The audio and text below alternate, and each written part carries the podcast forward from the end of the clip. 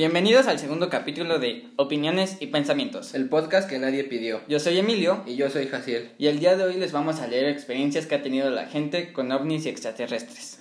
Pero, o sea, no va a ser igual que el capítulo anterior que hablamos sobre, sobre el- un tema en específico, sino que vamos a leer diferentes experiencias que han tenido algunas personas. Pero nosotros, bueno, yo no las he leído, o sea, yo las voy a leer aquí en tiempo real, yo no sé de qué tratan ni nada. Y Emilia ya las leyó, pero las leyó así de rápido, o sea, no puso mucha atención. Entonces, Sí. van a ser reacciones en tiempo real a estas historias. O sea, son historias que han salido en periódicos y así. O sea, son... Bueno, yo las escogí y traté de escoger las más famosas, pero obviamente dejé muchísimas muy famosas y podría darnos hasta para un segundo episodio. Y bueno. Y la- hay que decir también las redes sociales, Ah, sí. que son, solamente tenemos Instagram y Twitter. En Instagram somos arroba opiniones-pensamientos y en Twitter somos arroba ops-pens. Sí. O-P-S-P-E-N-S. Así nos pueden encontrar y ya. Bueno, ¿te parece bien si empezamos?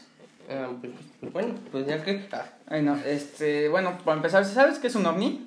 Un ovni es un objeto volador no identificado, por sus siglas en español, y un extraterrestre es cualquier forma de vida que, fue, que venga de fuera del planeta Tierra. O sea, pero no necesariamente tiene que ser como que algo con forma human- humanoide o algo así. Ajá, o sea- puede ser desde una bacteria que venga del espacio, eso puede ser un extraterrestre. Exacto, o incluso un meteorito puede ser un ovni o algo así, o sea, Ajá. para ti, o sea, si tú no estás muy acostumbrado a ver el cielo, reconocer planetas, para ti Marte y si, puede si eres un cerdo, pues no puedes ver. para ti Marte puede ser un ovni, o sea, porque no sabes realmente qué es y tú puedes confundirlo con un platillo volador o con algún alien o así, pero en realidad es Marte, Ajá. para ti es un ovni. Ajá, Entonces, este, hay muchas noticias falsas y así, pero trate de este, seleccionar las más verídicas, por así decirlo. Quiero aclarar que yo no creo que hayan venido alguna vez los extraterrestres o algo así a la Tierra, pero bueno. Yo, yo sí creo, la verdad, yo, yo sí soy un fiel. O sea, obviamente sí existen los extraterrestres, ¿no? O sea, por pura estadística. Pero no creo que nunca hayan venido a la Tierra. No, yo, yo sí creo que se han venido a, a la Tierra y me hace bastante ilusión ver uno algún día. Ajá. No, Sí, es- si esas cosas pasaran. No, sí, David Bow- Bowie. ¿Conoces a David Bowie? No. Bueno, David Bowie es un cantante de rock de, pues ya del, del siglo pasado y, y él se le conocía como el Starboy porque decía que él veía ovnis y cada vez que él tocaba aparecían este, luces misteriosas y así en el cielo y pues la verdad no me tocó vivir para ver uno de sus conciertos, pero dicen mucho eso. Bueno, vamos a empezar con el primer caso. Seguramente muchos de ustedes ya lo conocerán. Es, creo que el caso más famoso de todos los tiempos es el caso de Roswell, que pasó en 1947. Es el incidente más famoso de la historia que haya ocurrido en Nuevo México, y ocurrió en julio de 1947, cuando presuntamente un ovni se estrelló en el rancho cerca de Roswell. Y esto pasa mucho, ¿no? Que Se estrellan ovnis en, No, tu, o sea, que- en que- tu patio y así. no, que siempre se estrellan en ranchos, o sea, por alguna extraña razón siempre que alguien ve un ovni o así es en ranchos. Pues sí, porque es donde menos gente hay para atestiguarlo. O sea, si vas a inventar una historia, obviamente quieres que haya los menos testigos posibles. Pues sí, pues, no, pero imagínate esto. Cuando mataron a Colosio, Ujú. Estaba así de, en una gira y lo Ujú. mataron así cuando había muchos testigos. O sea, pero no es lo mismo un balazo a un que caiga un ovni, o sea, que caiga un platillo volador. O sea, no es lo mismo este que estar en medio de miles de personas y dispararle a alguien y esconderte que caiga un platillo volador gigante. Bueno, aunque tengo que contar que sí hay historias donde hay una en Bélgica que no la puse, pero hay una en Bélgica donde alrededor de 1500 personas vieron ovnis en el cielo. En También pudieron haber sido satélites, como los satélites que lanzó, ay no acuerdo, la compañía de, de Elon Musk, ¿cómo Tesla. se pronuncia? SpaceX. Ándale, que. No, pero ¿cómo se pronuncia? Elon Musk. Elon Musk. Elon Nunca he Musk. podido. Ajá. Eso. Que lanzó un chingo de satélites al espacio y se veía como literal como si fuera un platillo, pero eran satélites yendo al espacio. O los de Rusia, o como todos los... Sí. O sea, es que si no, si no sabes distinguir muy bien entre un satélite, un planeta y Un así. reflejo del sol o a veces tus mismos ojos tienen reflejos y así. Exacto, puede ser un ovni. Entonces, pues, Entonces, pues hasta aquí el podcast. Y bueno, el 8 de julio de 1947, el ejército de Estados Unidos informó de la captura de los restos de un platillo volante con la recuperación de varios cadáveres alienígenas. O sea, pero estamos hablando de que el ejército de los Estados Unidos informó eso. Pero que informe, ¿y dónde está el informe? Eh, espera, espera, eso es lo interesante, eso es lo interesante, ahorita llegamos a eso. Pero ¿Y a quién le informó? lo, lo sacaron en el periódico. ¿Y quién es el ejército de Estados Unidos? O sea, cuando dices el ejército de Estados Unidos informó, tiene que haber una persona que haya dicho, ah, sí, o sea, que Era, dice. eh, si no recuerdo bien, era como el, la- el que estaba encargado de todo en Nuevo México. O sea, después ya llegó con, los superi- con más superiores así en Washington y así, y ya le dijeron, "Mm, no, es mejor que no digas nada de esto, pero según yo el que estaba muy emocionado al principio fue el que estaba a cargo de todo en Nuevo México. Bueno, después, este, en 1947 se publicó en la prensa el anuncio por el ejército de los Estados Unidos de la captura de restos de un platillo volante en un rancho cerca de Roswell. El oficial de comunicación de la base aérea del ejército en Roswell, Walter Haut, emitió un, ah, fue Walter Haut, emitió un comunicado de prensa indicando que la persona del grupo de operaciones 509 había recuperado un disco volador que se había estrellado en un rancho cerca de Roswell. O sea, estamos hablando de que un teniente, un oficial, alguien con un rango alto en los Estados Unidos, porque pues un soldado no puede dar la orden de, ah, sí pongan esto en los periódicos, estamos de acuerdo, ¿no? Estamos hablando de que alguien con un rango alto dio la orden de que pusieran esto en los periódicos, porque estaba seguro de que era eso. O drogado. no, no creo. no, en 1947 todavía no se ponían de moda las drogas, ¿o sí? Dice que, que no estuvieran de moda. O sea, pero... o ya existían. O sea, sí que existían, pero pues no, no era lo habitual para esos Además, tiempos. ¿cómo no? Si fue en los 60 cuando se empezó a poner de moda. Si estamos hablando de Pues sí, pero no es muy 1940. lejos. O sea, ya como que ya iban por ahí las drogas abriéndose paso. Ah, no, yo creo que no. Bueno, este, se afirmó que las pruebas del proyecto Mogul comenzaron en 1953 y el siniestro ocurrió en 1947. Mira, esto es algo muy interesante porque, ¿sabes qué es el proyecto Mogul? El proyecto Mogul, según, o sea, no según yo, sino de lo que yo recuerdo que leí, fue un como un globo aerostático que lanzó el gobierno de Estados Unidos para intentar espiar a, a Rusia. Sí, pero intentaron decir que el, el, este, el proyecto Mogul fue lo que se había estrellado en, en ¿cómo se dice? En Roswell. Pero esto ocurrió en 1947, cuando se estrelló el OVNI en Roswell. Y el proyecto Mogul se desarrolló hasta 1953. O sea, hay inconsistencias por parte del gobierno. Y bueno, este, los antecedentes del caso se remontan al mes de julio, donde McBrazel, un granjero de Nuevo México, descubre unos restos dispersos por su rancho cerca de Corona, Nuevo México. Y el 5 de julio da, da cuenta a las autoridades. Ujú. Ujú. El diario de Roswell, Daily Record, publicaba el mismo el misterioso aparato. Era un objeto del tamaño de una mesa, poseía caucho de color gris esparcido, gran cantidad de papel plata, cintas adhesivas con diseños floreales y varillas de madera. O sea, la nave espacial era del tamaño de una mesa y estaba hecha de madera y caucho. Pero no contaba con ningún lado de metal alguno que hubiese podido ser usado como motor. O sea, volaban con, yo creo en la magia o algo así. con la canción la de Intensamente, la, la que vuela con el amigo imaginario. Este, algo de algo curioso que me llamó la atención es que el, el papel plata, por así decirlo, el aluminio, leí que el aluminio era muy flexible, o sea que había, o sea que el aluminio se podía moldear.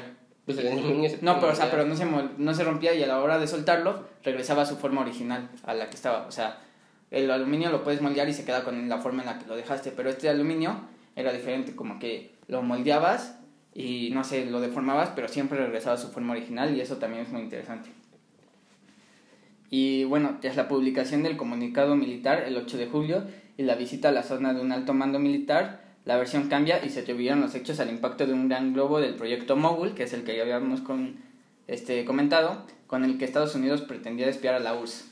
Varios informes militares posteriores corroboraron esa versión.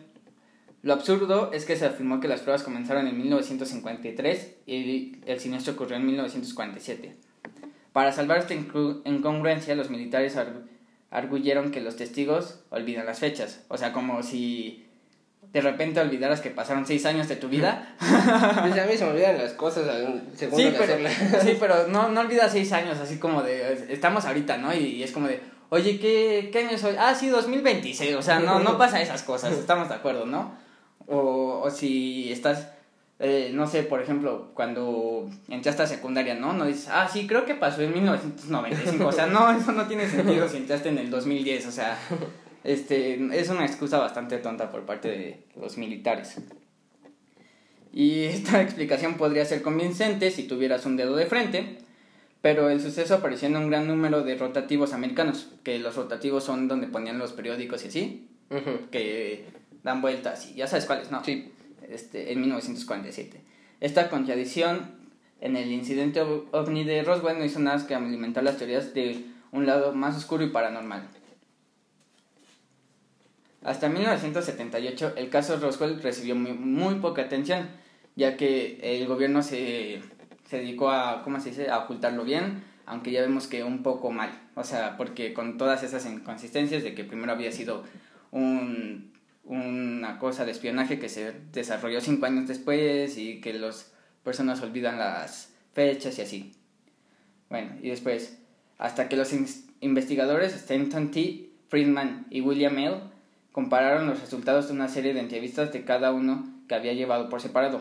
La versión oficial del globo quedaba en evidencia y se abría paso a las hipótesis del accidente de una nave de origen no terrestre, con la recuperación de varios cadáveres alienígenas. O sea, estos investigadores lo que hicieron fue investigar a varias personas que habían vivido en el suceso y al darse cuenta de que todos decían lo mismo, sin importar a quién estuviesen pregun- este, en- entrevistando y sin importar que los otros no supieran, supieran que los estaban entrevistando, ellos dijeron, "Mm, aquí hay algo raro, ¿no? Porque no puede ser posible que todos me digan lo mismo cuando dice el, estado, el gobierno de los Estados Unidos que en realidad no pasó eso.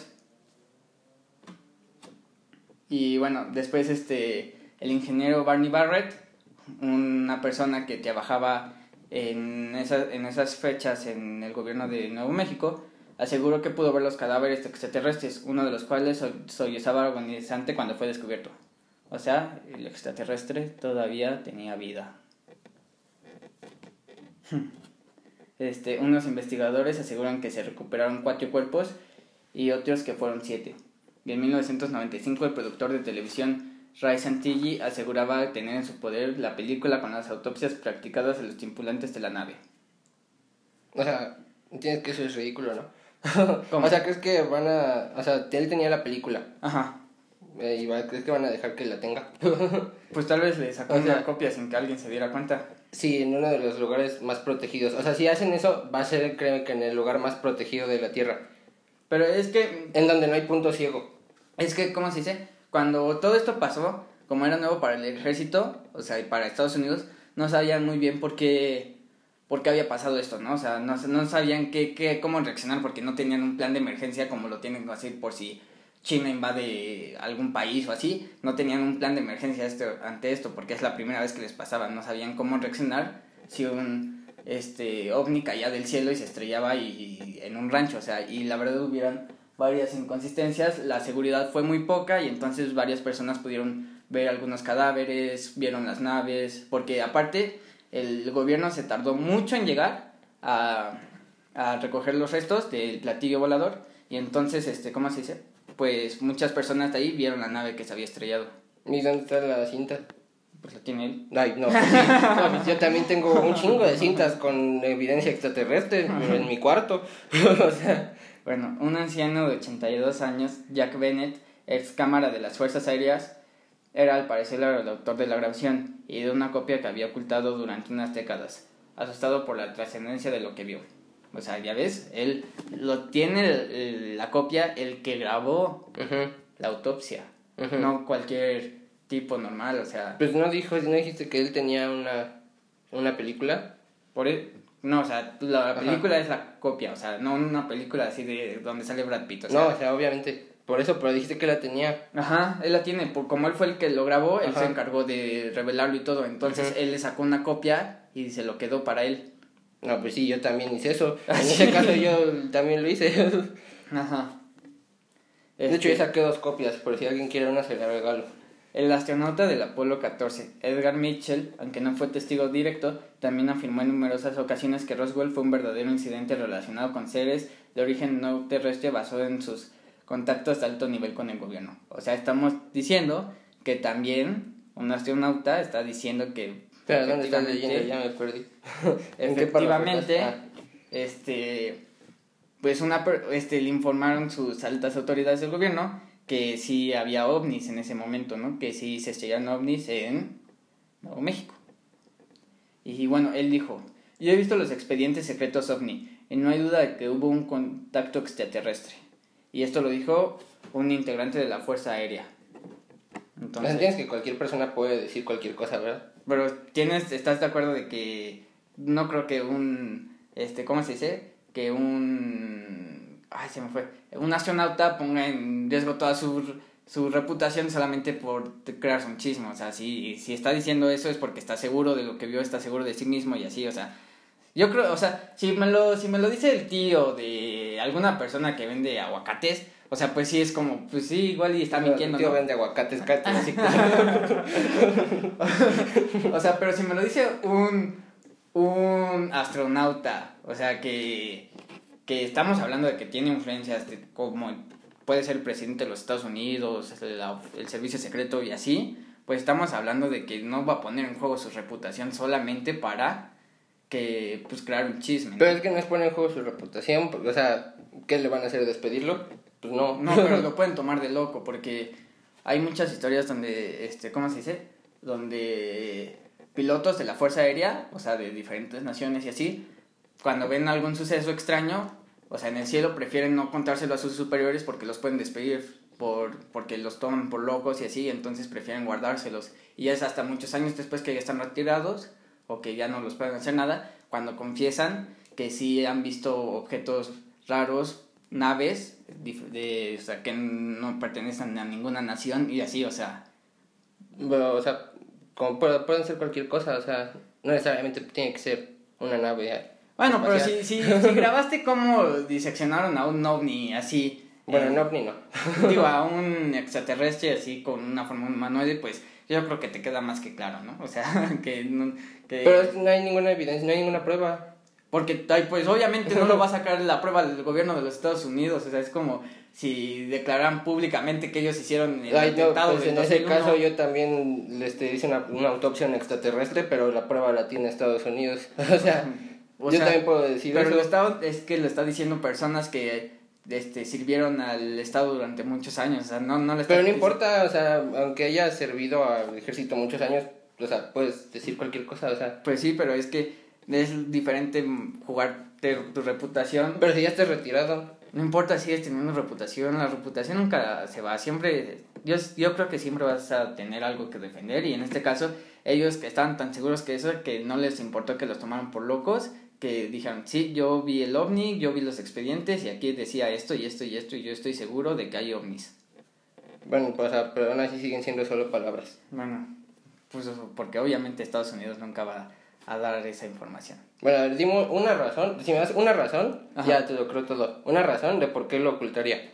Por el pánico masivo. Ahí sí. No, sí. pánico masivo. O sea, imagínate ahorita, o sea, en medio de la pandemia y todo esto, que el gobierno de los Estados Unidos diga, este, ah, sí, los ovnis sí existen y aquí están las fotos, y saquen las fotos, saque todo, la gente se va a volver loca, la gente va a empezar a saquear, la gente va a empezar a matarse. No va a empezar a saquear porque haya otra civilización en La gente galaxia. saquea por todo, o sea, te lo prometo, o sea, va a empezar a matarse, va, se va a apoderar el pánico de ellos, además de que Bueno, ahorita ya en los 50 el hecho de que, de que exista vida en otros planetas está haciendo que la religión quede totalmente obsoleta. Además, y eso no se lo puedes hacer a tu población. pero no necesariamente.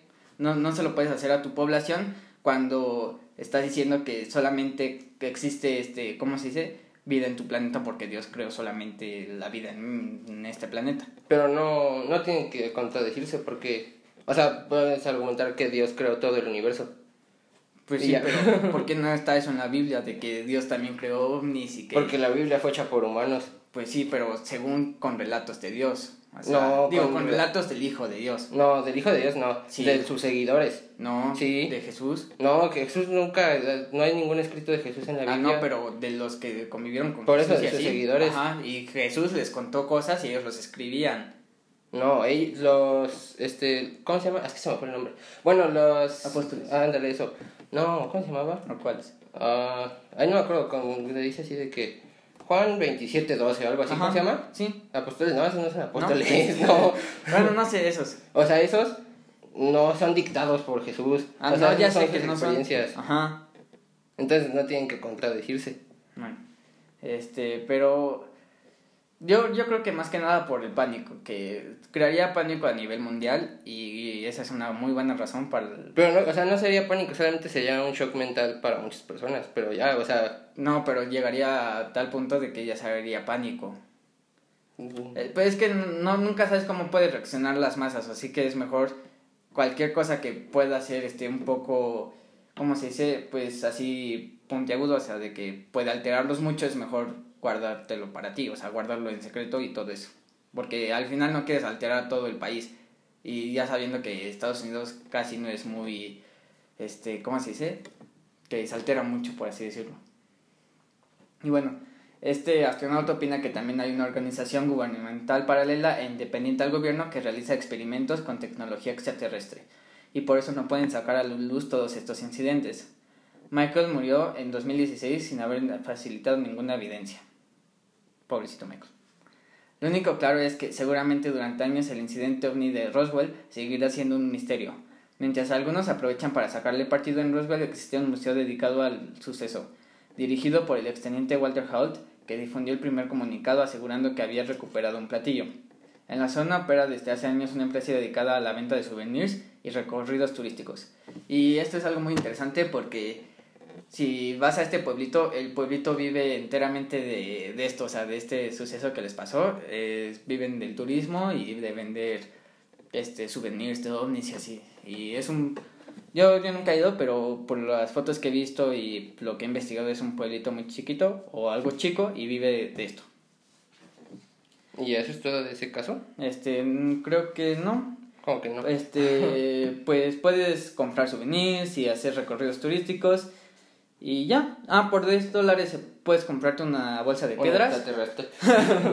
Una bolsa de piedras y por 50 dólares puedes dormir a la intemperie donde supuestamente pusieron sus pies los alienígenas. ¿Por qué pagaré 10 dólares por piedras? Pues tal vez te gustan las piedras. bueno, te toca a ti contar la siguiente historia. La siguiente historia es aduc- aducción de los Hill. Dice, el matrimonio formado por Betty y Barney Hill alcanzó la fama al afirmar que habían sido secuestrados por alienígenas entre el 19 y el 20 de septiembre de 1961. A partir de ese caso se publicó un libro llamado El viaje interrumpido y se hizo una película para la televisión. O sea, o sea, ¿ves cómo? O sea, yo podría inventar una historia. Y si se hace muy popular, podría llegar a sacar un libro y una película y a ganar dinero con eso. Pero también hay personas que siempre este, operan desde el anonimato, o sea, que sí lo dicen, pero no buscan... Como las creepypastas. ¿Cómo? Las creepypastas son anónimas y O sea- son historias ficticias. O sea, pero, o sea, que sí, o sea, bueno, imagínate no anónimo totalmente, que sí dice, ah, sí, yo, Emilio, vi un ovni, así, así, así, pero no busco hacerme famoso, solo busco... contar- Solo busco hacer una película. No, o sea, solo busco contar lo que me pasó para ver si alguien me puede creer y demostrar que eso sí existe realmente. Dice, el 19 de septiembre de 1961, mientras volvían de unas breves vacaciones en Canadá, el matrimonio Hill, Betty y Barney divisó una luz extraña en el cielo. Conducían en esa noche despejada de, de luna llena por una carretera de New eso, Hampshire, Hampshire. que se abría entre las altas montañas cubiertas de pinos y a la luz de, bueno, cosas innecesarias. Luego dice que vieron un ¿Cómo? Ah, vieron una luz del tamaño de un puntero láser que pudo haberse confundido con cualquier cosa, como un satélite, un reflejo en el parabrisas o una estrella fugaz. Que eso pasa mucho, ¿no? Que muchas veces las personas creen que vieron un platillo o algo así y en realidad es la luz del carro anterior reflejando con su parabrisas o así. O una estrella No, una estrella. que se apaga. O, o un satélite. Pues que las estrellas sí se apagan. Pues sí, pero yo creo que es muy raro verlas, ¿no? Porque se... O sea, pero, pero- o sea, puedes Pues, llegar a O sea, sí, sí, pero yo creo que es demasiado raro ver cómo se apaga una estrella, ¿no? O sea, porque para empezar, Tiene que estar muy cerca. o sea, imagina a cuántos miles y cientos y millones de kilómetros está esa estrella, ¿no? Si el sol lo tenemos aquí al ladito, entre comillas, y la luz del sol tarda en llegar 8 minutos aquí a la Tierra, imagínate cuántos minutos, horas o días tardará en llegar la luz de esa de estrella que ya se apagó en llegar aquí a, a la Tierra. O sea, tal vez lo que vemos en la, en la en el cielo es una estrella que ya está apagada, pero como no pero como sigue llegando la luz, no nos hemos dado cuenta de que ya se apagó. Mm, luego dice, no me acuerdo no, dónde me quedé. Ah, aquí está. Este, Betty y Barney lo comentaron divertidos sin detener la marcha. Como estrella fugaz era muy rara, en vez de descender sobre las montañas, ascendía. En algún momento pareció quedarse quieta y después de un y después comenzó a moverse junto al auto. Y bueno, nos dicen el modelo del auto, totalmente innecesario. Los Hill descendieron la velocidad del auto para ver mejor. Delcy, su perra, que iba sentada en el asiento trasero, comenzó a ponerse nerviosa y a ladrar. Por unos kilómetros, sin embargo, nada sucedió, o nada dentro de la normalidad que experimentaban. El matrimonio pasó por Whitfield y por la aldea Twin Mountain, y durante todo el trayecto la luz continuó siguiéndolos, imperturbable, con movimientos que parecían aleatorios y precisos a la vez. Eh, a veces parecía a veces desaparecía detrás de un árbol o de una montaña para reaparecer al cabo de un rato. Betty, que era una aficionada a los libros de platos voladores, frisbista. Estaba asustada, pero Barney sostenía que era un avión comercial viajando rumbo a Canadá. ¿Qué clase de avión hace eso? preguntó Betty. Espera, perdón que te interrumpa, pero ¿sabes qué se me ocurrió que también podría ser? ¿Qué? Mothman. ¿Quién? Mothman, ¿no? Es, Sí. es el hombre polilla. Ah, sí. Sí, es que eh, estoy, Todo es- concuerda. estoy pensando y también concuerda mucho por cómo se mueve, que, que a Mothman le gusta mucho seguir los autos y aquí dice que iba siguiendo el auto, ¿no? Creo que decía eso, que se movía de forma rara y así. O Doctor Manhattan. Entonces, también puede ser Mothman. Algún día tendremos que hablar de Mothman porque Yo no sé quién es Bondman. Por eso vamos a hablar de Mothman para que sepas quién es Mothman. Bueno. El hombre polilla. ¿De dónde sale o qué? Eh, ¿cómo que de dónde sale? O sea, ¿de, de dónde sale ese tipo o qué? en la vida real. En la- ¿Cómo que? o sea, o sea, tienes que O el sea- hombre polilla es un enemigo de Batman, ¿verdad? no, o sea, pero, o sea, el hombre polilla, o sea, pero, o sea, ¿cómo? De verdad, de a Davis. Ajá, la Davis. Ay, ¿cómo crees? No, sí, te lo prometo. Vamos a hablar de Mothman para que veas que, que sí existe. O sea, no, no, no es como que salga en una película de miedo. O sea, igual y sí sale en una película de miedo, pero inspirado en la vida real. Porque pasaron primero los aconte- acontecimientos de Mothman. Luego dice, oyeron un bip bip. Era el correcaminos. Este, y se durmieron con el auto en marcha. Muy mal, la verdad. Muy responsables de su parte. Cuando despertaron no recordaban nada, pero habían hecho 50... O sea, ellos hicieron 50 kilómetros. O sea, los construyeron. O sea, caminaron 50 kilómetros. No. Esto, esto es algo que pasa mucho también cuando, Cuando tomas lean. cuando abducen a las personas que, que, deja, que, no, que no recuerdan qué pasó, pero caminaron así cantidades inmensas, o sea, y, y no recuerdan nada, solo recuerdan como que algo los cegó o algo los deslumbró y un pánico total y de repente ya habían caminado unos 50, 10, 20 kilómetros así. Sí, porque los hombres de negro. pero Los flashean con su lamparita. y te- sí, te corres una maratón después. ¿Qué tal que les dicen? Que si ves que cuando los flashean les dicen así de, de que, como que esto es lo que pasó, les dan la explicación que dicen que tú estabas corriendo un maratón, vamos así para tolearlos. Así, tú estabas corriendo un maratón en la mitad de, una, de la carretera a Canadá, Estados Unidos, a las 10 de la noche. O sea, ¿Qué que- son bien tols? y ustedes todos son los únicos participantes del maratón. Pues a mí me pasa eso mucho de que se me... de que pierdo la conciencia cuando tomo lean. O sea, sí, de repente estoy en un lugar y pierdo la conciencia y la recupero Pues sí, y pero- estoy en otro media hora después, o sea... Pues sí, pero, pero no cuando manejas. Bueno, Bueno, puedes tomar lean y manejar, lo cual no Pero- deberías hacer. no. Después. Este dice, los Hill todos coincidían en este punto, se llevaba muy bien, bueno, estos datos innecesarios de cómo se llevaba la pareja. este tenían un hijo etíope, es como que un hijo etíope esclavo. Es que, ¿qué? O sea, su hijo era esclavo. o sea, tenían un hijo de esclavo o su hijo No. era esclavo. Su no, el o padre, esclavizaron a su hijo. el padre del hijo era un esclavo antes. Es que fue un, fue un, este, es matrimonio de un, un negro con una blanca. Ajá. Que para esos tiempos era como impermitido, o sea, era como, no, ¿cómo vas a hacer eso? No, pues eran los años 50 en Estados Unidos. Ujú. Entonces- Sí, no, sí. Era- dije? 61. Ajá. 1961. Entonces, pues todavía, todavía estaba mal visto. O sea, Ujú. no sé por qué, pero estaba mal visto eso. Y él y su mujer eran un extraño matrimonio mixto con, el- bueno, no me interesan sus vidas sociales. La idea de esas mini vacaciones había sido de Barney, que estaba agotado por los largos viajes que le imponía su trabajo. Eh, bueno, dice que de... ¿Por qué están estos datos? O sea, Porque es llevando sándwich en una canasta para no tener que detenerse. O sea, ¿a quién mierda le importa qué llevaban de comer y para qué? O sea, para que, ¿cómo se dice? Para, pues para dar más, este, datos, ¿no? Me imagino. Pues sí. Y Barney tenía específicamente 1.237.000 pelos. Todo el cuerpo. O sea, o sea, datos innecesarios totalmente. Luego dice, irían a las cataratas del Niágara en Canadá y de regreso pasarían por, por Montreal. Esa noche ya de vuelta habían cruzado la frontera unas horas antes, calculaban llegar a la casa en la O sea, ya están en Estados Unidos, ¿no? Ajá. Este, pero entonces la luz comenzó a seguirlos, la perra y la perra seguía y seguía. la perra gemía, Barney hablaba en voz baja porque no te vaya a escuchar el extraterrestre que está a millones de kilómetros. yo creo que, yo creo que era porque cuando algo te asusta o así te aterra, como que te echas en pánico y empiezas a hablar así como más bajito, ¿no? O sea, si alguna vez has estado en una si- situación de shock real, así como que no te da, no, no te sale ni siquiera la fuerza para hablar en voz alta, o sea, para hablar, o sea, es como que se te rompe la voz, no puedes hablar bien y me imagino pero que, ahí pues, dicen será- que, que, ¿qué? que hasta estaban haciendo bromas. Sí, pero ya después del, después de que ya vieron que ya los empezaba a seguir, me imagino.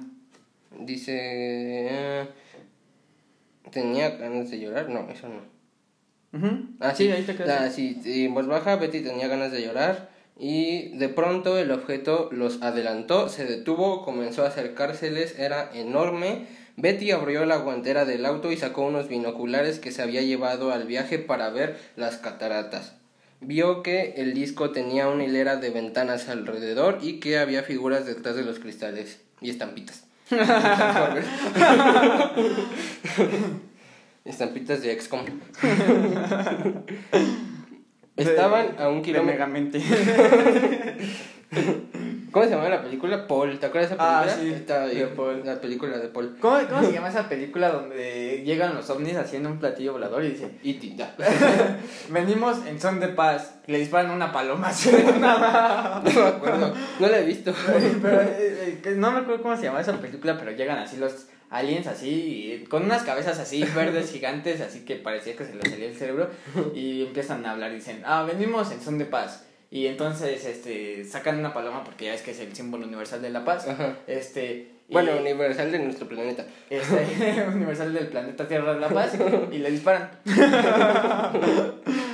Y este, vio que, bueno, ya, que ten- estaban a un kilómetro y medio de distancia de Indian Head, una pequeña localidad conservadora, cuando la luz, que había desaparecido cinco minutos antes, se posó directamente encima del vehículo. Su visión cubría enteramente el parabrisas, entonces oyeron el ruido. O sea, no dice un ruido, dice el ruido. Sí, yo creo que, que, que es que son como esos momentos de la vida que te marcan que no es cualquier ruido. Es el ruido. Que sabes, cuando lo escuchas ya, ya, ya fue, o sea, ya, marca un antes y un después. No, mames, ese fue el ruido.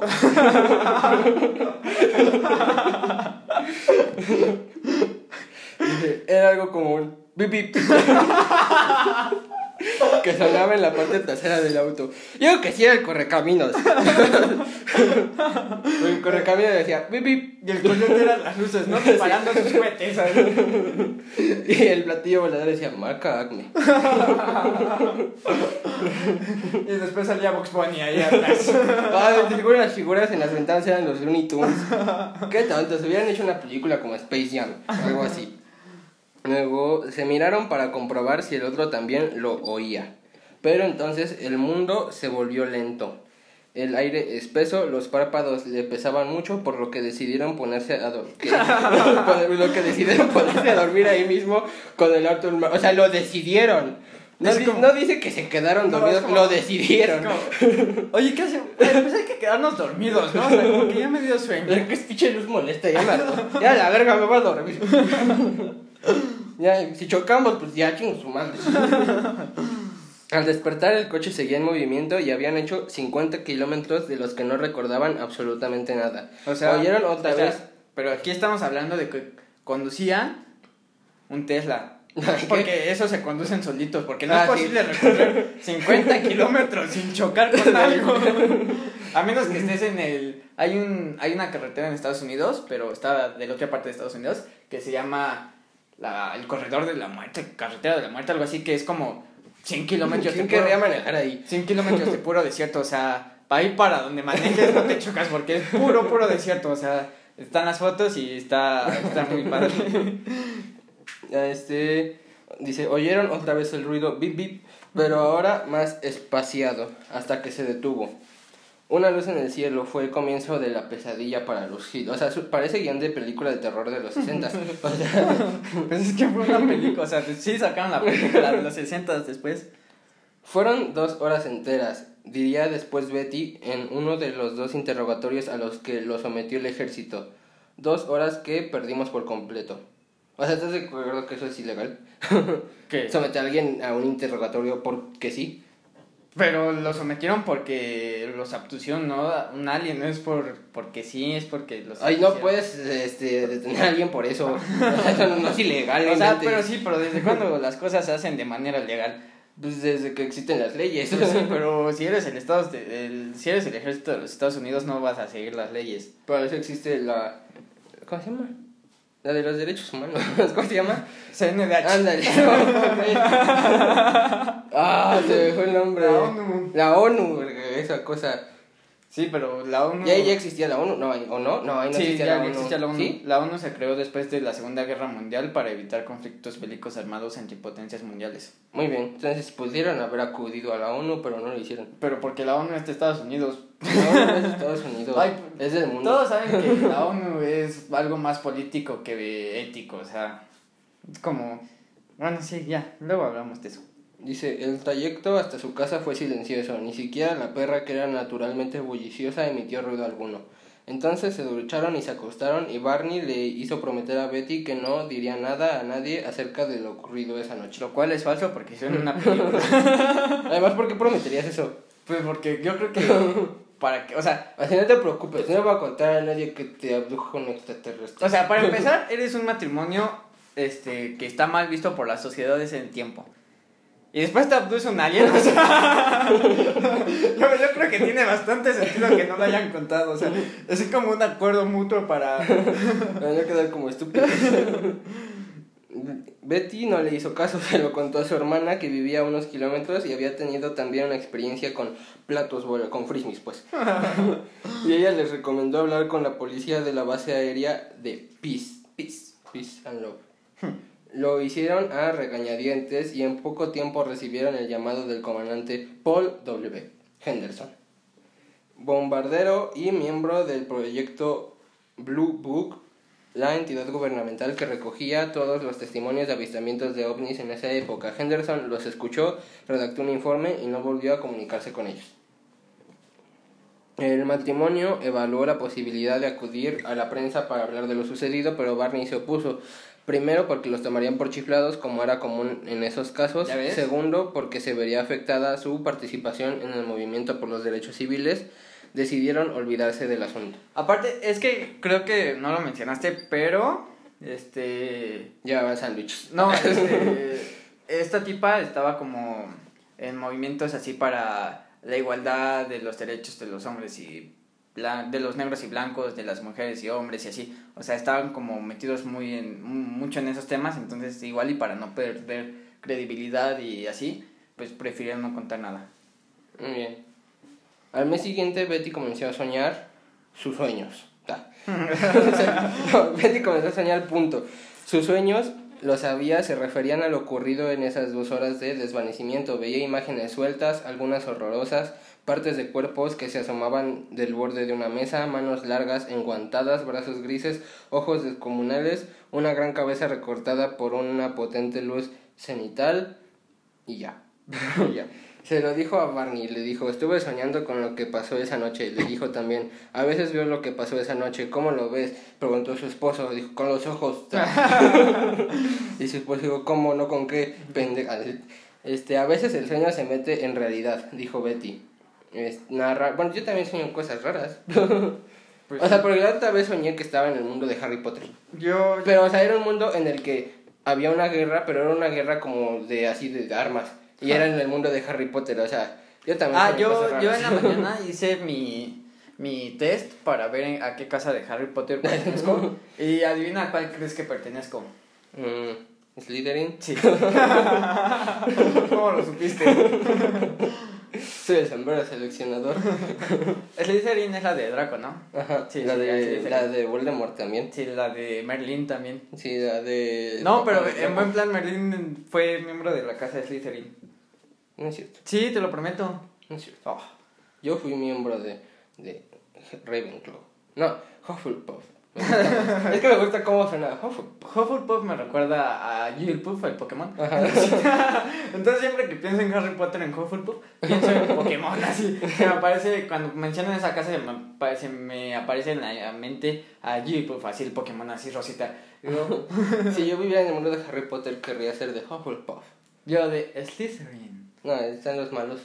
Pero no, es que, los, es que ya nos tomamos. Menos Draco, Draco al final se hace bueno. Eh, si no Eh, has pero- visto Harry Potter, ni modo, ¿para qué no has visto Harry Potter? Pero Snape también es de Slytherin. Y también se hace bueno al final. Pero sí. también eh, pero al principio estaba con Voldemort. Pero después ya no. No, porque se enamoró de Lily. Sí, Lily. Lily. Lily. Lily. Lily y después murió. Y después mu- Lily y, y Snape. Sí, los dos. Ya, hay muchos spoilers. Este, ajá. ¿Dónde me quedé? Ah, aquí.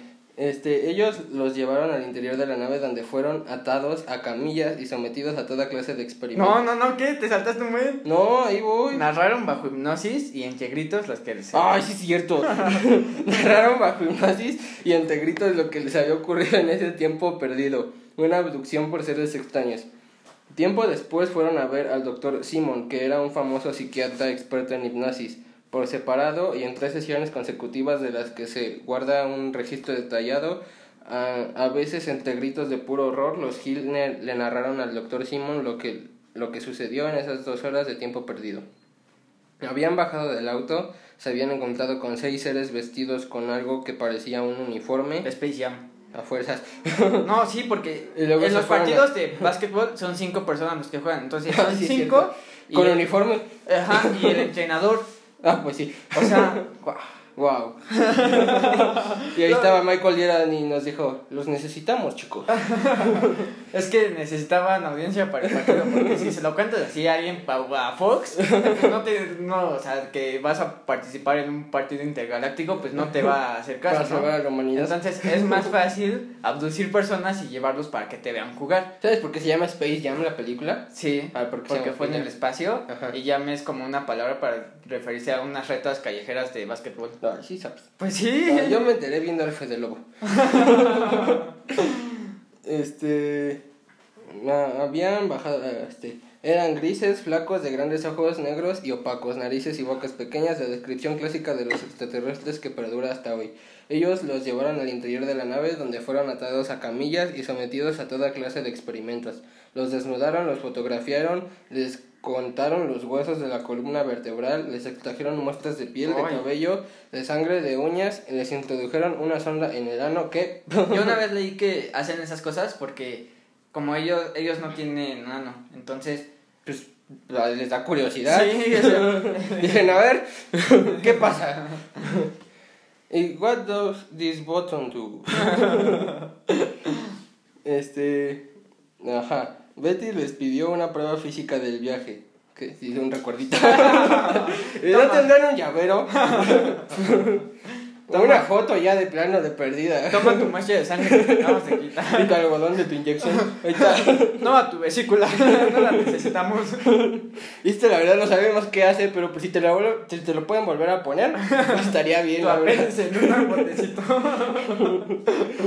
Entonces ellos le mostraron un mapa estelar, la disposición de las estrellas en su lugar. O sea, esto es muy ridículo. La disposición de las estrellas en su lugar de origen. Cuando fueron devueltos al auto, Betty le preguntó a su marido si ahora sí iba a creer en los platillos voladores, o sea, en los frisbees. ¿Quién no cree en los frisbees, en los frisbees, por Dios? O sea, los venden en las papelerías. Hasta en el centro los venden. Pues sí. Con, con un algodón de azúcar ahí. Es como que, ay, yo no creo en los frisbees. Han de ser los papás o algo así. Dice, no digas tonterías, respondió él. Los frisbees los venden en las papelerías. Con los años, y aunque los Hill quisieran evitar cualquier clase de publicidad, el caso fue tomado dimensión pública. En 1965, el Boston Tableau publicó en su portada un artículo con titular de Terror OVNI. Secuestran, no, secuestraron una pareja. Entre signos de interrogación, perdón, soy estúpido. En el que figuraban extractos de los dichos de los Hills, de los Hill en las sesiones de hipno- hipnosis. En 1966, el escritor John G. Fuller, con autorización de los Hill, publicó El viaje interrumpido, un libro de no ficción con la reconstrucción de los hechos. En 1968, Marjorie Fish, una maestra y astrónoma aficionada, reconstruyó gracias al testimonio de Betty el mapa estelar que los supuestos extraterrestres le habían mostrado a Betty. Después de un arduo trabajo, llegó a la conclusión de que el mapa correspondía con el sistema binario Z Reticuli, por lo que el caso de los Hill comenzó a ser conocido como The Z Reticuli Incident. Bueno, cambian de nombre cada dos días, ¿no? Sí, así, así pasa con estos casos a menudo. Comenzaron también las críticas de los razonables de siempre, decían que la adopción de adu- ad- Abducción. abducción de Betty y Barney era la respuesta psicológica a la tensión provocada por un matrimonio mixto. Que no tiene sentido. Bueno, y que hayas pedido un recuerdo de una abducción sí tiene. o sea, Bueno, si a, mí, si a mí me secuestra un ovni, o sea, si a mí me secuestra un ovni y empieza a experimentar conmigo, sí le digo así de, ah, pues, a ver, para empezar ni siquiera sabes si vas a, a salir vivo. ah, o sea, imagínate que es algo vivo. Pues, Pues yo sí les pediría algo así como, pues ya por lo menos la sonda. De hecho, perfume o algo así, dámela. pues sí, no sé, una cosita así, un lápiz, una pluma intergaláctica que tengan, no sé, algo así, algo que, que para nosotros sea un lápiz y Un sea algo- tatuaje. así como, ah, sí, toma, así que me puedan dar algo así para tener, pues, registro de que me abducieron, ¿no? Eh, aunque ellos insistieron siempre en que no tenían esos problemas y que su vida social en la comunidad era tan rica que debían rechazar las invitaciones para no vivir visitando gente. ¡Uy! perdón, Lo popular, discúlpeme. Yo creo, es que yo creo que en ese tiempo... Si yo leo eso en el periódico, ya no le invito nunca a mi casa. Yo creo que en ese tiempo sí tiene sentido porque pues era así raro, ¿no? Ver un- una, una pareja de, de un hombre con una mujer mixta, o sea, con interracial. Entonces yo creo que la gente los invitaba a su casa para verlos, para observar. ¿No has Para visto? tomarle foto. Sí, ¿no has visto esta película de, de terror que salió hace como uno o dos años? Donde un negro va al visitar ¿Ahora a... se llama Huye? Ajá, Ronan, algo así. Sí, no me la cuentes porque la quiero ver. Ah, bueno, bueno, los que, los que hayan visto esa película sabrán que pues esas cosas pasan, que las personas invitan para ver cosas que, que o sea, que se les hace raro, o sea, ¿Sigue en Netflix? no sé, la verdad. Ojalá no sé. sí, porque la quiero ver. Este, bueno. El propio. Ah, sí- espera, Oh. espera, te- es que te voy a decir algo. ¿No te pasa que No. cuando, Ah. que cuando quieres ver algo en Netflix que ya habías visto que si estaba, justamente lo quitaron así, Sí. justamente lo quitaron, y ya cuando, y dices, bueno, ah, ok, está Eso me pasó con Avatar, la, la segunda, la de la Ah, tipa. Esa la, la quería ver y la La leyenda de... Sora, Sora. Sor- Sora. Sora. ah, es de esa. Ajá. Este, Vi el primer capítulo y la quitaron. y justamente cuando ya lo viste en alguna página ilegal de por ahí, sí. lo vuelven a poner. Ah, también me pasó con las series, las animadas de Star Wars. La de la guerra de los clones y todo eso. Ah, ya. Ajá. Me- la- Yo las las quería ver. disco. Sí, las quería ver y estaban en Netflix. Y cuando, o sea, pero dije las veo después y cuando me metí ya no estaban.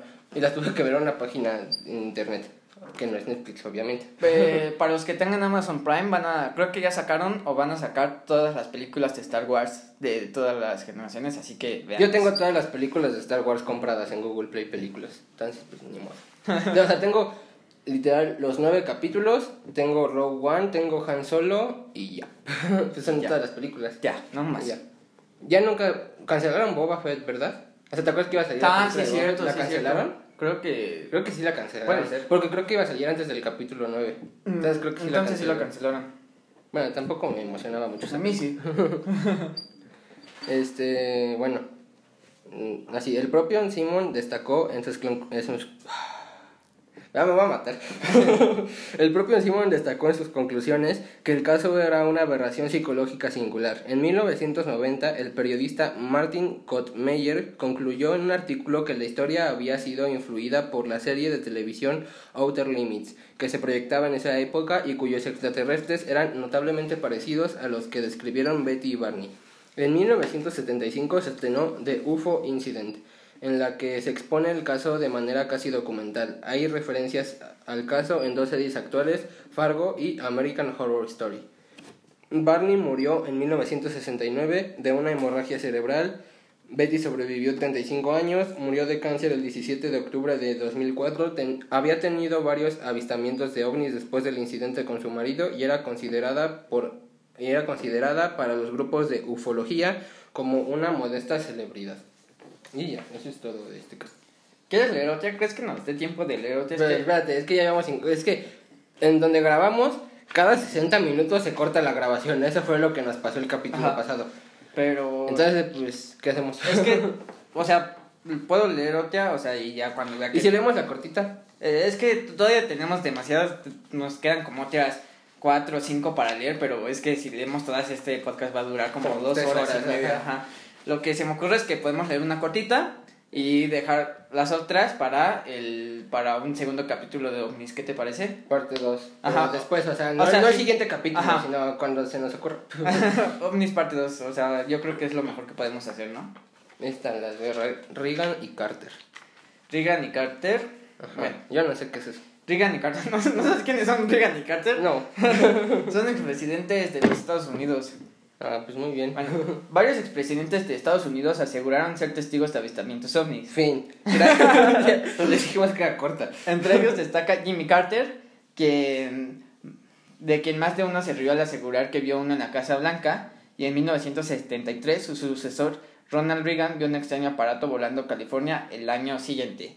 Mira, ese... Pues ya. no, es que... O sea, de esa historia sí ya. O sea, eso es todo Ajá, lo que dice. Pero yo historia. quise incluir esta historia porque hay, hay muchos presidentes y expresidentes que después de su servicio confiesan haber visto ovnis, confiesan haber visto expedientes secretos de ovnis y así. Entonces se me hizo algo bastante interesante, además de que cuando en Estados Unidos, cuando hacen servicio, este, cuando hacen sus campañas para la presidencia, hay un reportero que no recuerdo de dónde es, que siempre les pregunta así a los a los ¿cómo se dice? a los contendientes por la presidencia que si ellos quedan electos cómo van a investigar el fenómeno ufológico de los ovnis o sea siempre les pregunta así como de bueno tú te si tú quedas este eh, electo por nosotros investigarías el fenómeno ovni y ya este generalmente todos le dicen que sí que, que sí están bastante interesados o que Obvio, porque si dicen que no es su popularidad. Sí, sí, sí.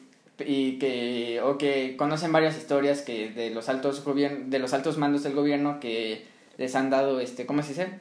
Pues información y así. Pero, Como que los altos mandos del gobierno, pues va a ser presidente. pero hay más, pero hay altos más rangos. Más mandos. Sí, hay más por los, el, El superpresidentísimo. no sé, el presidente del Pentágono, como se Ajá. vayan, como se llaman esas cosas. el- Casi no son más altos, simplemente son cargos distintos. Ajá, con el mismo nivel de, revelan de revelancia. Relevancia. Relevancia, pero distintos que, eh, no sé, el presidente ve las cuestiones económicas y políticas y, no sé, igual y de seguridad, pero el Pentágono se especializa más en todo ese tipo de cosas, ¿no? Así que es más común que el jefe del O sea, ¿no hay, Pentágono... un, ¿no hay un superpresidente? Mm, No creo. Ah. Hasta, hasta, Bueno, bueno, nuestro los- mundo es tan decepcionante. yo creo que es que si los reptilianos existen, pues, no manches. pues sí hay un superpresidente, ¿no? pues sí. Pero no, no creo que haya un superpresidente. Este, pero sí, entonces, este, ¿qué te ¿Y estás si diciendo? llegara Thanos? Pero sí, entonces es más común que, no sé, el jefe del Pentágono tenga esa información en vez del presidente de los Estados Unidos. Además, le voy a contar algo que es muy curioso. Como el presidente de los Estados Unidos no sabe si vas a estar cuatro o seis años, sí, ¿no? Son esos años. Este, pues no le puedes decir toda la información. O sea, los jefes del Pentágono tienen demasiada información que no se lo dicen todo al presidente porque es porque solo va a estar cuatro años ahí. El jefe del Pentágono puede estar 20, 30 años ahí. Y... Como Donald Trump, que probablemente no esté los seis años. Ajá, entonces por eso no le dicen toda la información a los presidentes y por eso los presidentes no saben más o menos todo lo que pasa en el país. O sea, no sé si me expliqué, pero creo que sí un poco. Y pues ya, este, esos son los casos que trae, bueno, son algunos de los casos que tenemos porque quedan casos que nos, que, o sea, otro de los casos que tenemos es de Churchill, de Lonnie Zamora, que, bueno, los Pero que... es que esos son más largos. Sí, son, es un poco más de investigación, entonces son como de tres páginas cada, bueno, tres hojas cada uno. Y no sé, estos también fueron como de tres hojas cada uno y nos tardamos aproximadamente 20, 30, 25 minutos. Entonces, si decimos todos, nos vamos a extender mucho, pero también tenemos de Bélgica, de Argentina, de México y así. Entonces, pues si quieren una segunda parte, pues la vamos a hacer. A mí me gusta, me daría mucho gusto hacer una segunda parte, a Jacil creo que no tanto. pero yo lo voy a convencer para que haya segunda parte. Este, y Vamos a ponerle pausa a la grabación y la re- la reanudamos para que no se nos vaya a cortar como el capítulo anterior.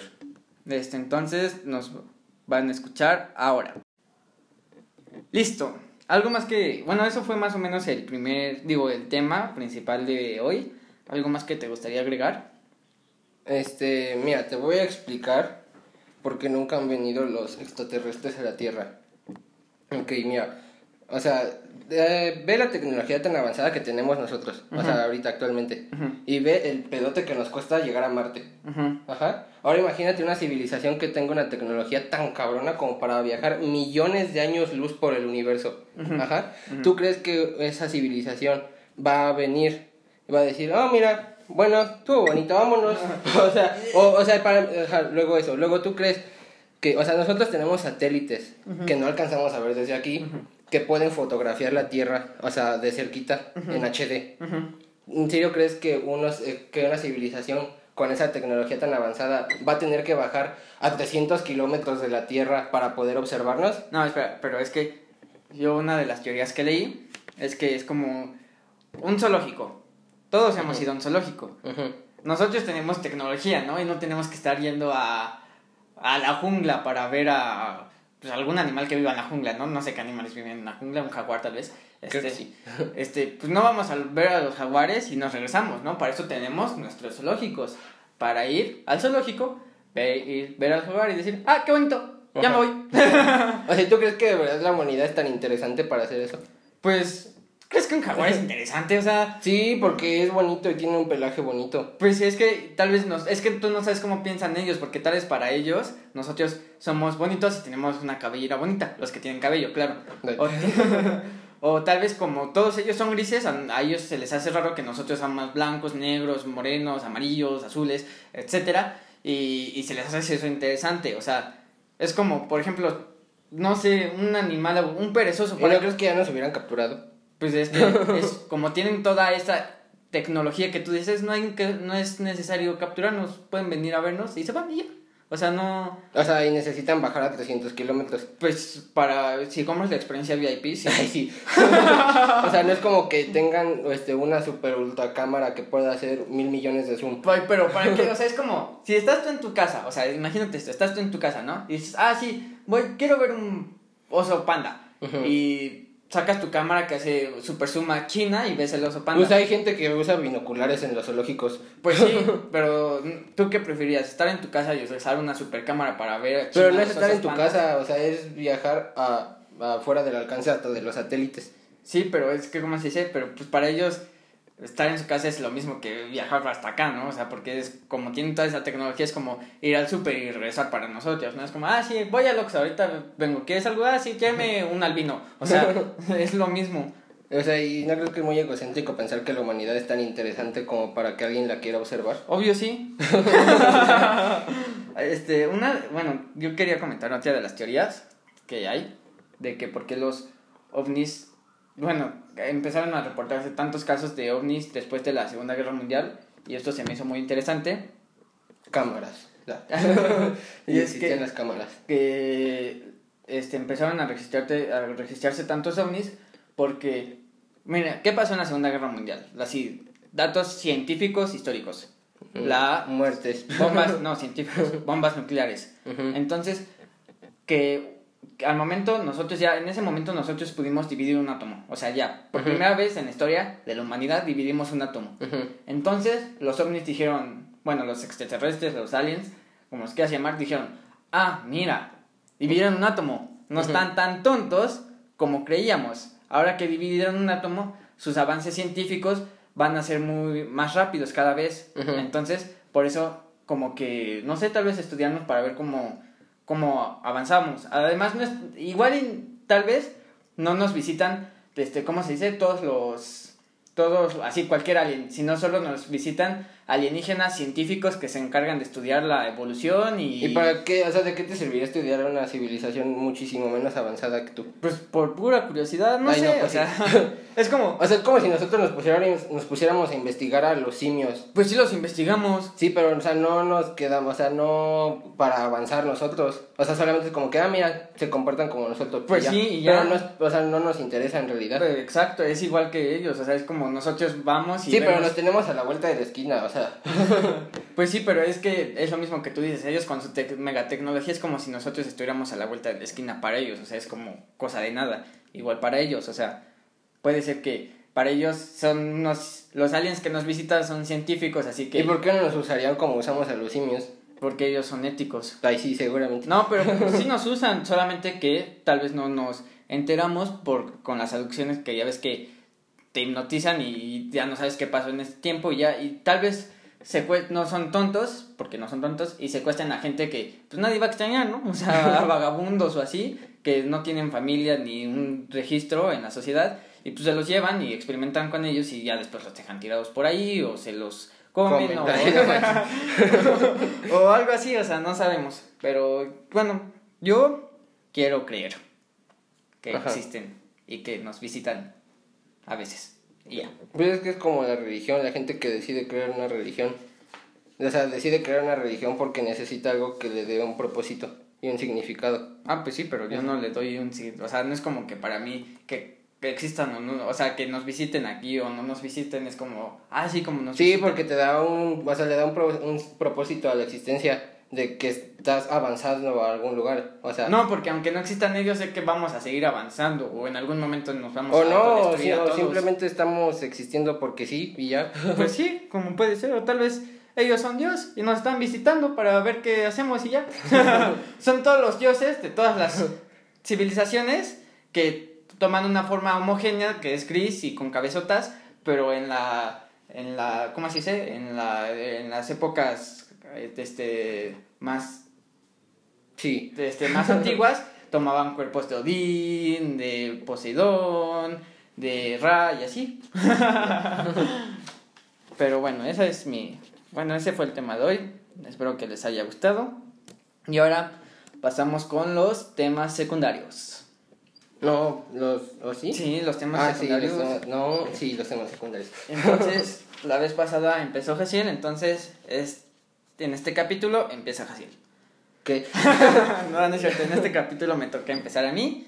Y hoy les quería hablar de pequeñas, grandes acciones que podemos tomar para salvar un poco a pues, la naturaleza, ¿no? El planeta Tierra, ser un poquito más ecológicos.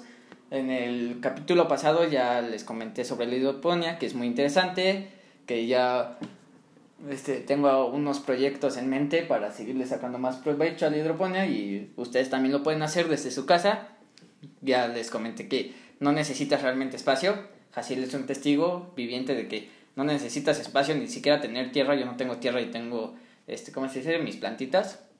Y pues es muy bonito. Bueno, una de las cosas que les quería comentar es de que, bien, muchas veces usamos bolsas de basura y, y nos argumentamos en, digo, de plástico, bolsas de basura de plástico, y nos argumentamos de, de basura, qué asco. de que, pues es que mm, solo existen las bolsas de basura de plástico, ¿no? ¿Cómo más voy a utilizar, cómo más voy a tirar mi basura si solo existen las bolsas de basura de plástico? Una bolsa de tela. Y, y aquí vienen las personas que dicen, no, es que contamina, se gasta mucha agua en la tela, este, y comprar una bolsa de tela. Pues de hecho, sí, o sea, para que sea rentable usar una bolsa de tela, tendrías que usarla por 100 años. Ujú, Entonces, este, rentable. por eso es mejor las bolsas de plástico Ajá. reutilizables. No, no, no, no crean que van a estar, este, ¿cómo se dice? Comprando, este, usando bolsas de plástico cada vez que vayan, sino una bolsa de plástico, pero esa utilizan, utilícenla varias, Varias veces. Exacto, exacto. O sea, ya no pidan más bolsas de plástico, solo una y ya. Si se rompen, pues Y- le ponen Durex o algo así. Y existen bolsas de plástico especiales para reutilizarse que están hechas con plásticos más que contaminan menos pues y que son más amigables con el ambiente y pues sí. Y también es una buena alternativa para las bolsas de basura de plástico, pero, o sea, normales, de las que te dan en el súper con el logo del Walmart y todo. Pero otra de las alternativas que les quería comentar son bolsas de papel reciclable. Mira, este, todos conocemos... ¿Ya como el- las del pan? Ah, más o menos. O sea, todos conocemos el origami, ¿no? Todos alguna vez intentamos hacer una figurita de origami con... Un avioncito, eso es origami. Ajá, o un avioncito de papel y ya. Entonces, este...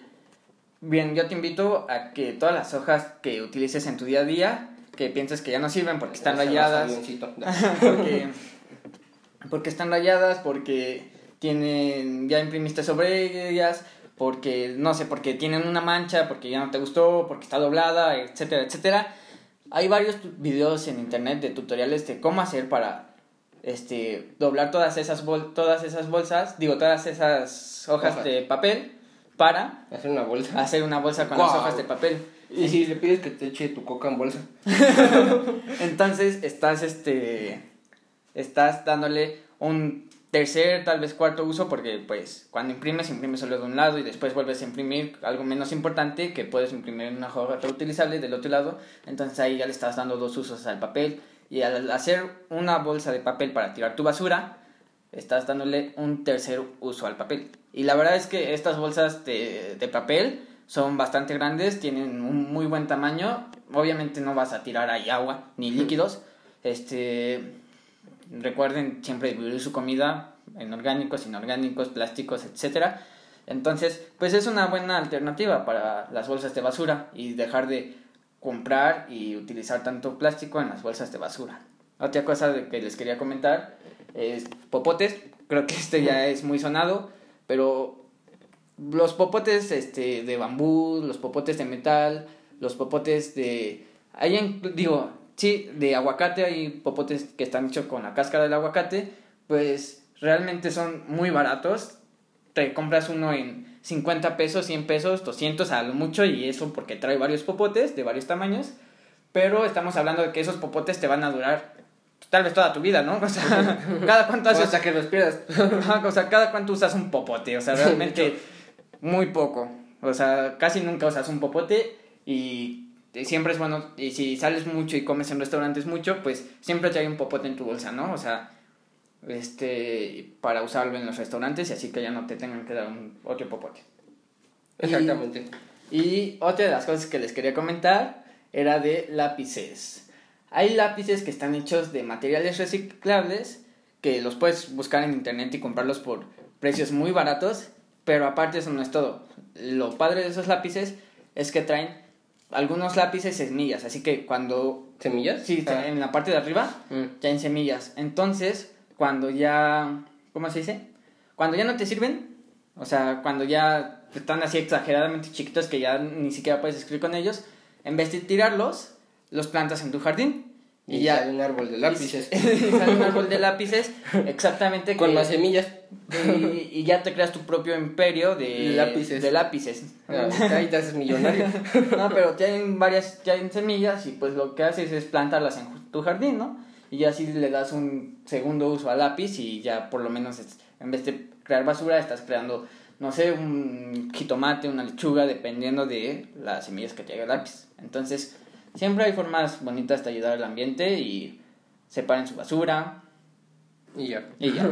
y pues sí, y, y tal vez estos, estos, estas cosas al principio sean un poco más caras que las convencionales, pero ah, véanlo como una inversión para ustedes y para el planeta, ¿no? Porque después de un tiempo, estas cosas pues van a ser súper más baratas que a estar comprando, este, no sé, un popote cada vez que salgas o así, porque en algunos restaurantes te cobran los popotes. Este, Sí.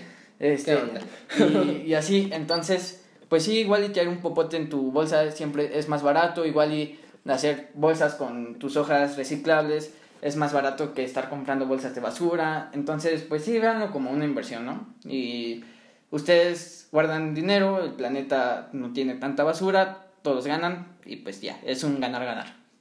Muy bien. Felicidades. Gracias. Y ahora vamos con tu tema secundario. Yo, este. Pero, o sea, yo tenía muchas ideas. Ajá. Se los juro que tenía muchas ideas.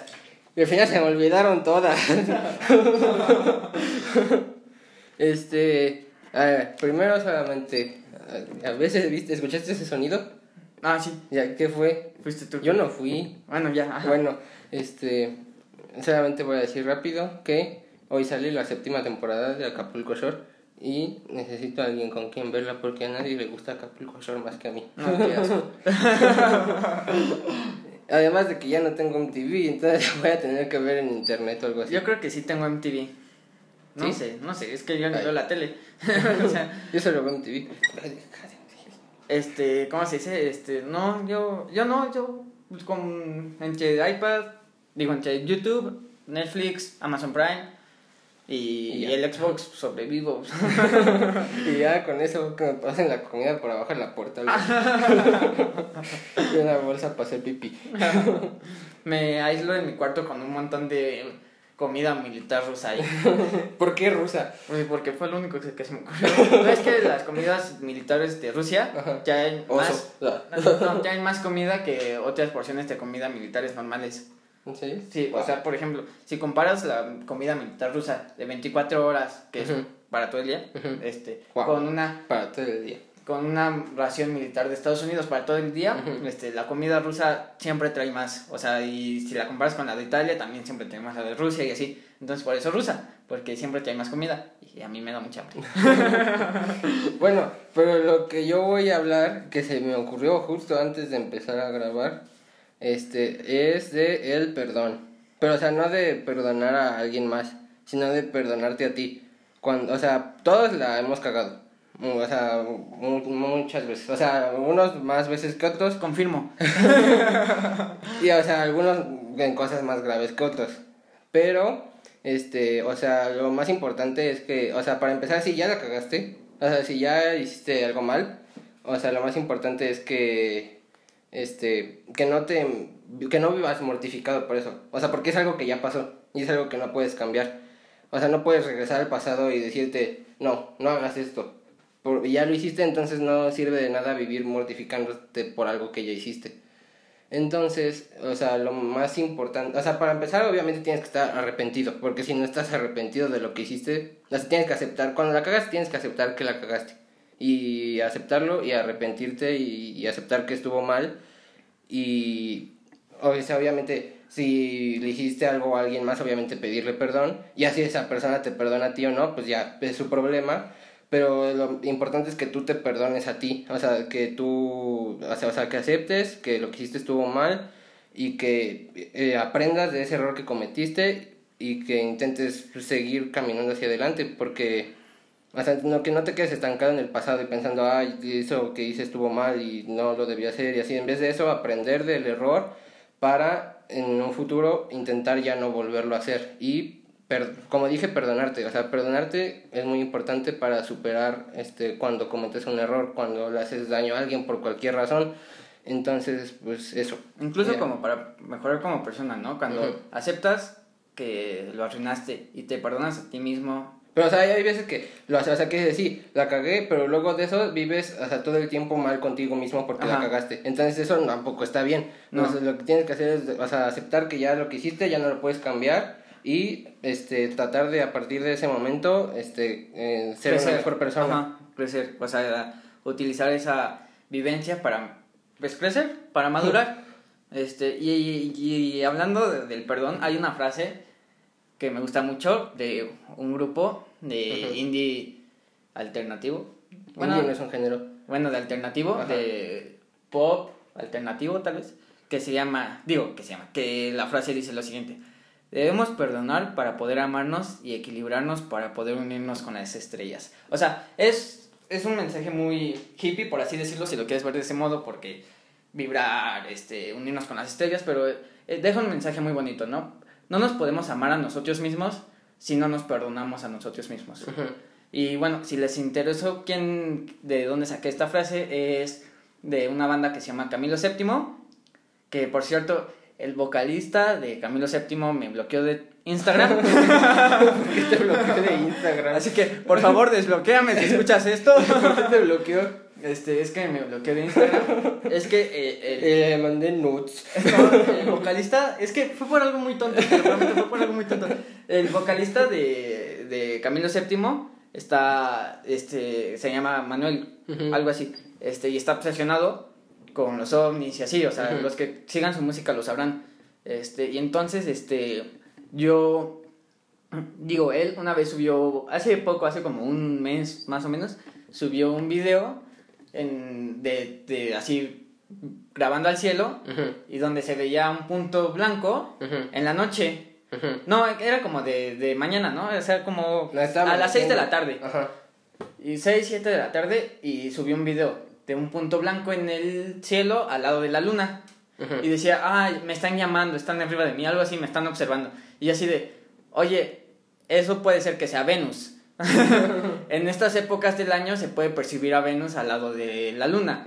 Este, pero o sea, se lo dije en buen plan, así, oye, tal vez te confundas, es Venus, en estas épocas se puede confundir, sale al lado de la luna, tiene ese color y bla, bla, bla, pero así muy respetuoso, no, no, no con afán de molestarlo ni con ofender, o sea, sino con, para que vea que es Venus, ¿no?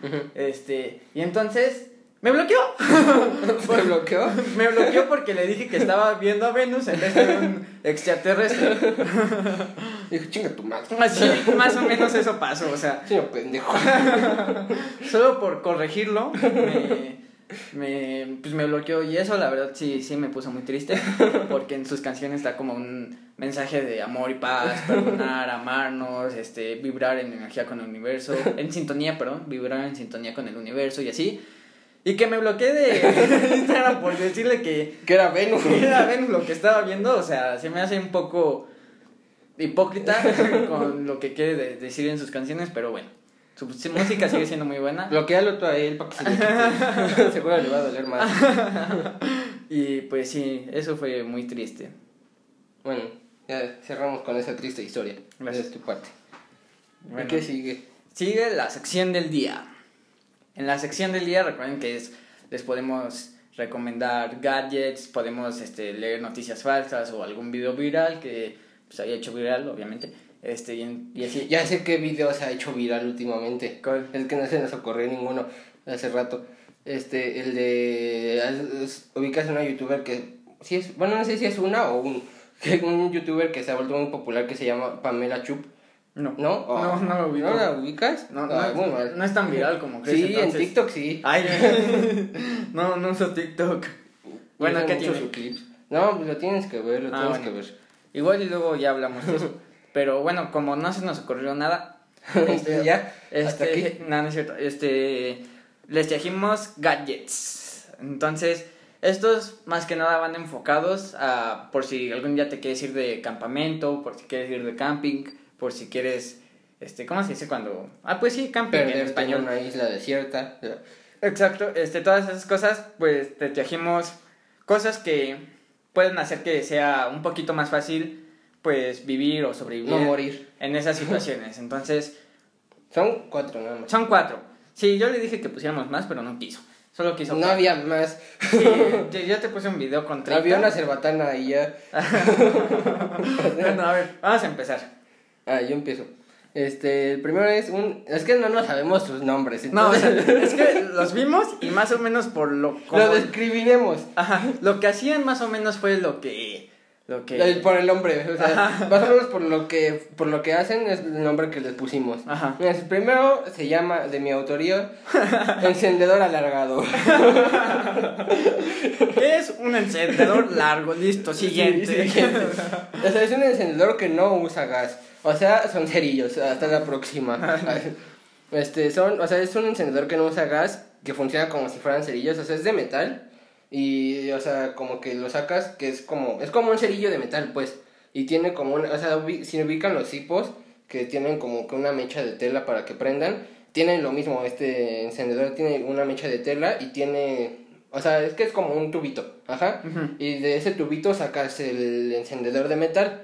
En el tubito viene como, ¿cómo se llama? Un- Como un pedernal para que ahí lo frotes. Y el, el tubito, que es o el encendedor de metal, tiene la mecha de tela y aparte tiene como un piquito de metal para que lo raspes con el pedernal para que haga chispa y se encienda la mecha. Exacto. Y entonces, eso, o sea, eso no usa, no usa gas y además lo puedes utilizar varias veces porque la mecha Sí. dura mucho.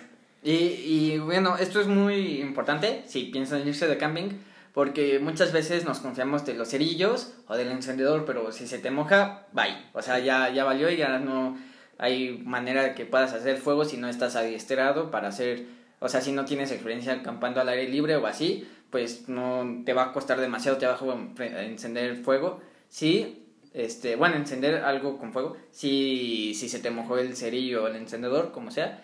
Entonces siempre es bueno llevar pedernal o pastillas combustibles o algo para prender fuego, ¿no? Siempre es muy importante esto.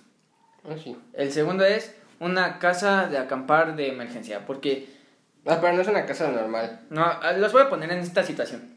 Salen a correr a Alaska, Sí. en un bosque de Alaska a las 3 de la madrugada. Entonces ustedes se pierden, se pierden. Evidentemente, porque son unos Y entonces, pero, pero traías tu casa de acampar de emergencia. Entonces, no tienes nada por más de lo que preocuparte, o al menos por el clima. ¿Qué hace esta casa de acampar? Bien, es una casa de acampar que está hecha de un material especial que retiene el calor y se usa para climas muy fríos. O sea, es un material, este... No, no, no sé de qué material está hecho, lo estuvimos investigando, pero no, no logramos saber qué material era. Pero es como plateado, que, o sea, muy raro. Ajá, es como papel aluminio, pero no es papel aluminio. O sea, es- tiene más o menos el mismo color del papel aluminio, pero más brillante y así. Y retiene el calor y más o menos así. Es una casa de acampar para una persona porque está hecho para usarse en situaciones de emergencia. Y también sirve para, o sea, como este color plateado, pues sirve para hacer señales a los helicópteros o así, por si te pierdes, a los helicópteros. Para reflejar el sol y así. Ajá, para reflejarlo, para que te rescaten. Y también sirve para, para ¿cómo se dice? Para calentar agua, ya que este, puede reflejar muy bien el sol y se calienta. Y entonces, pues hay videos muy interesantes. Les vamos a dejar, les vamos a dejar foto de todo esto en Instagram. O sea, ahí en Así las es. historias van a poder ver todos los artículos de los que les estamos hablando. Y aparte de su presentación como sleeping bag, digo, de casa de acampar también lo pueden encontrar como sleeping bag. Entonces, pues está muy bien. Y leí que también se, algunas personas utilizan este material cuando crean una cabaña así muy rústica en el bosque o así para conservar el calor dentro de la cabaña y que ya no haga mucho frío. Entonces, es un material muy interesante que retiene muy bien el calor y seguramente si utilizan esto en- cuando estén acampando no van a pasar frío. Muy bien.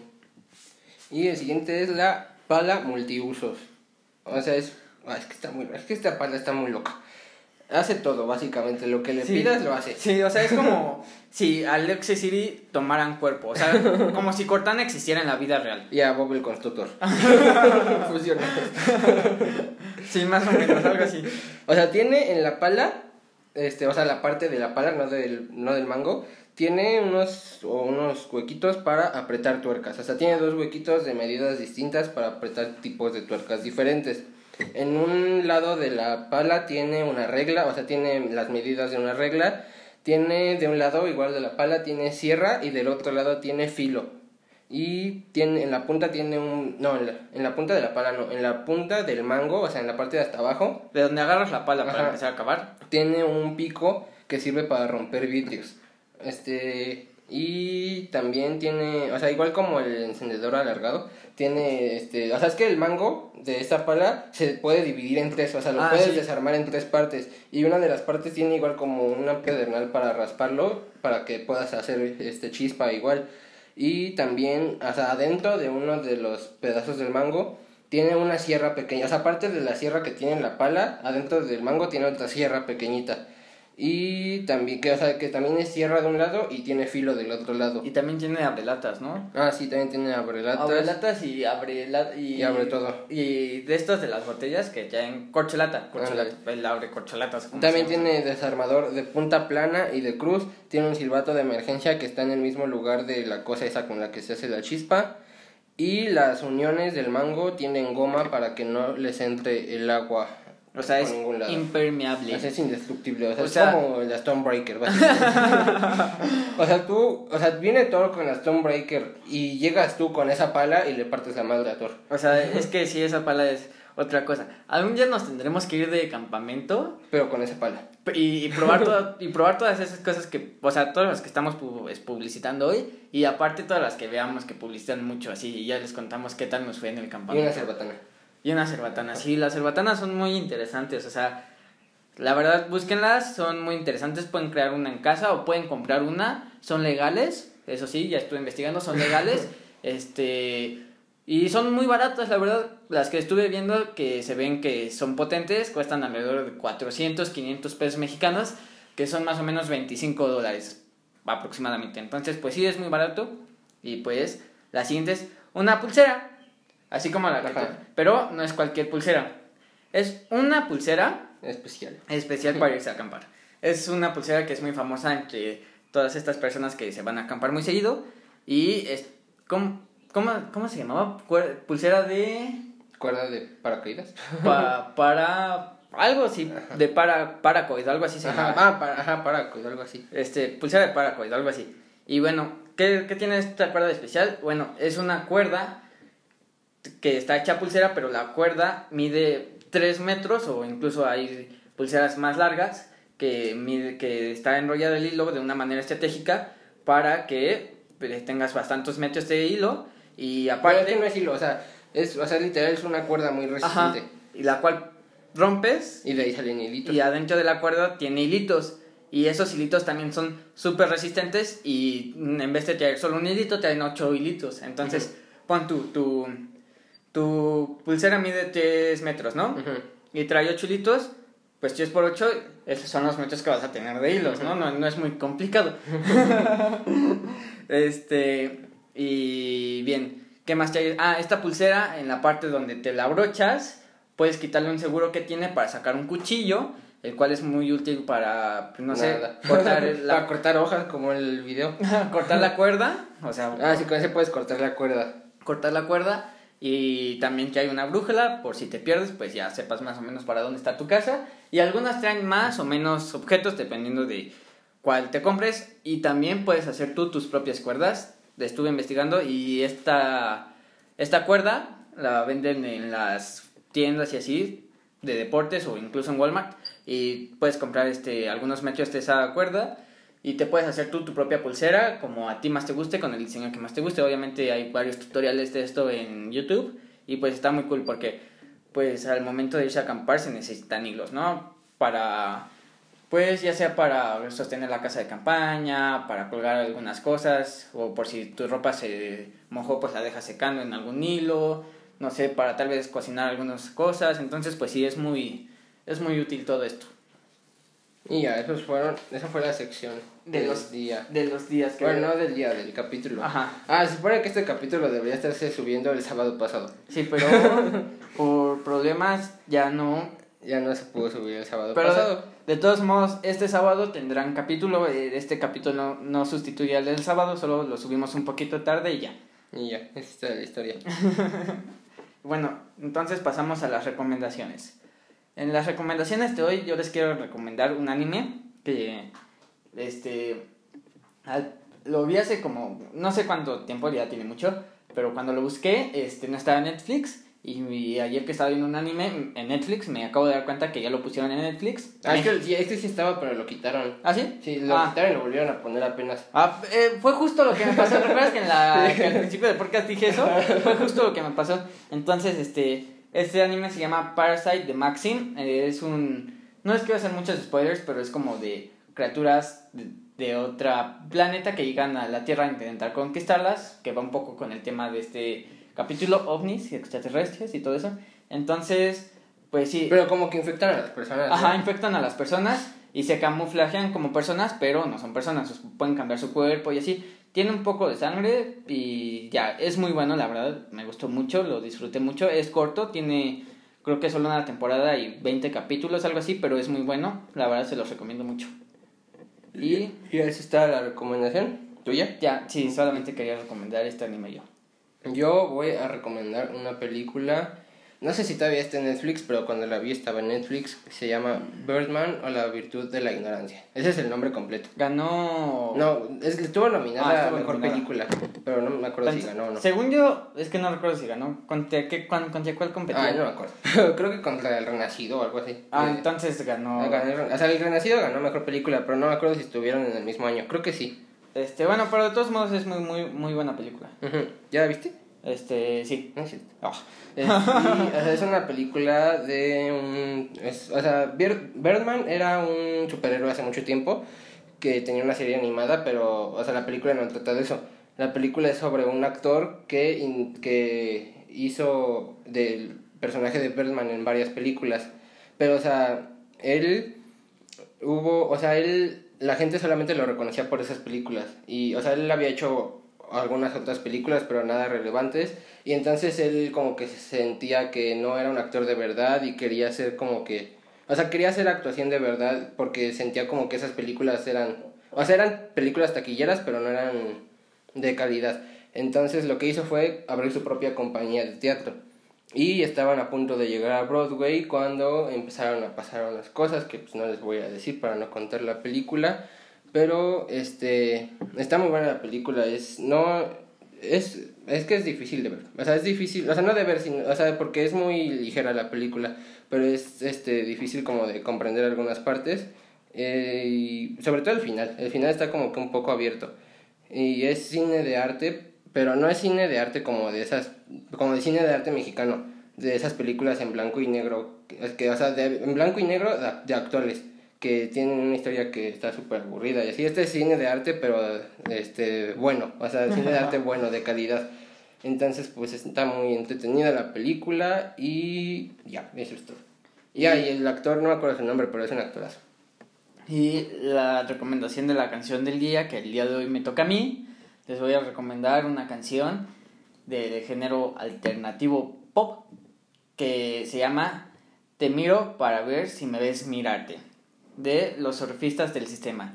Esta canción, bueno, a todos nos ha pasado que nos subimos al camión, al tren o algún sistema de transporte público y vemos que vemos a una persona que se nos hace muy atractiva, que nos enamora así solo de mirarla. a mí no me ha pasado Bueno, a las personas normales sí. Entonces, este, pues si alguna vez te ha pasado esto, esta canción te va a gustar mucho y espero que la disfruten.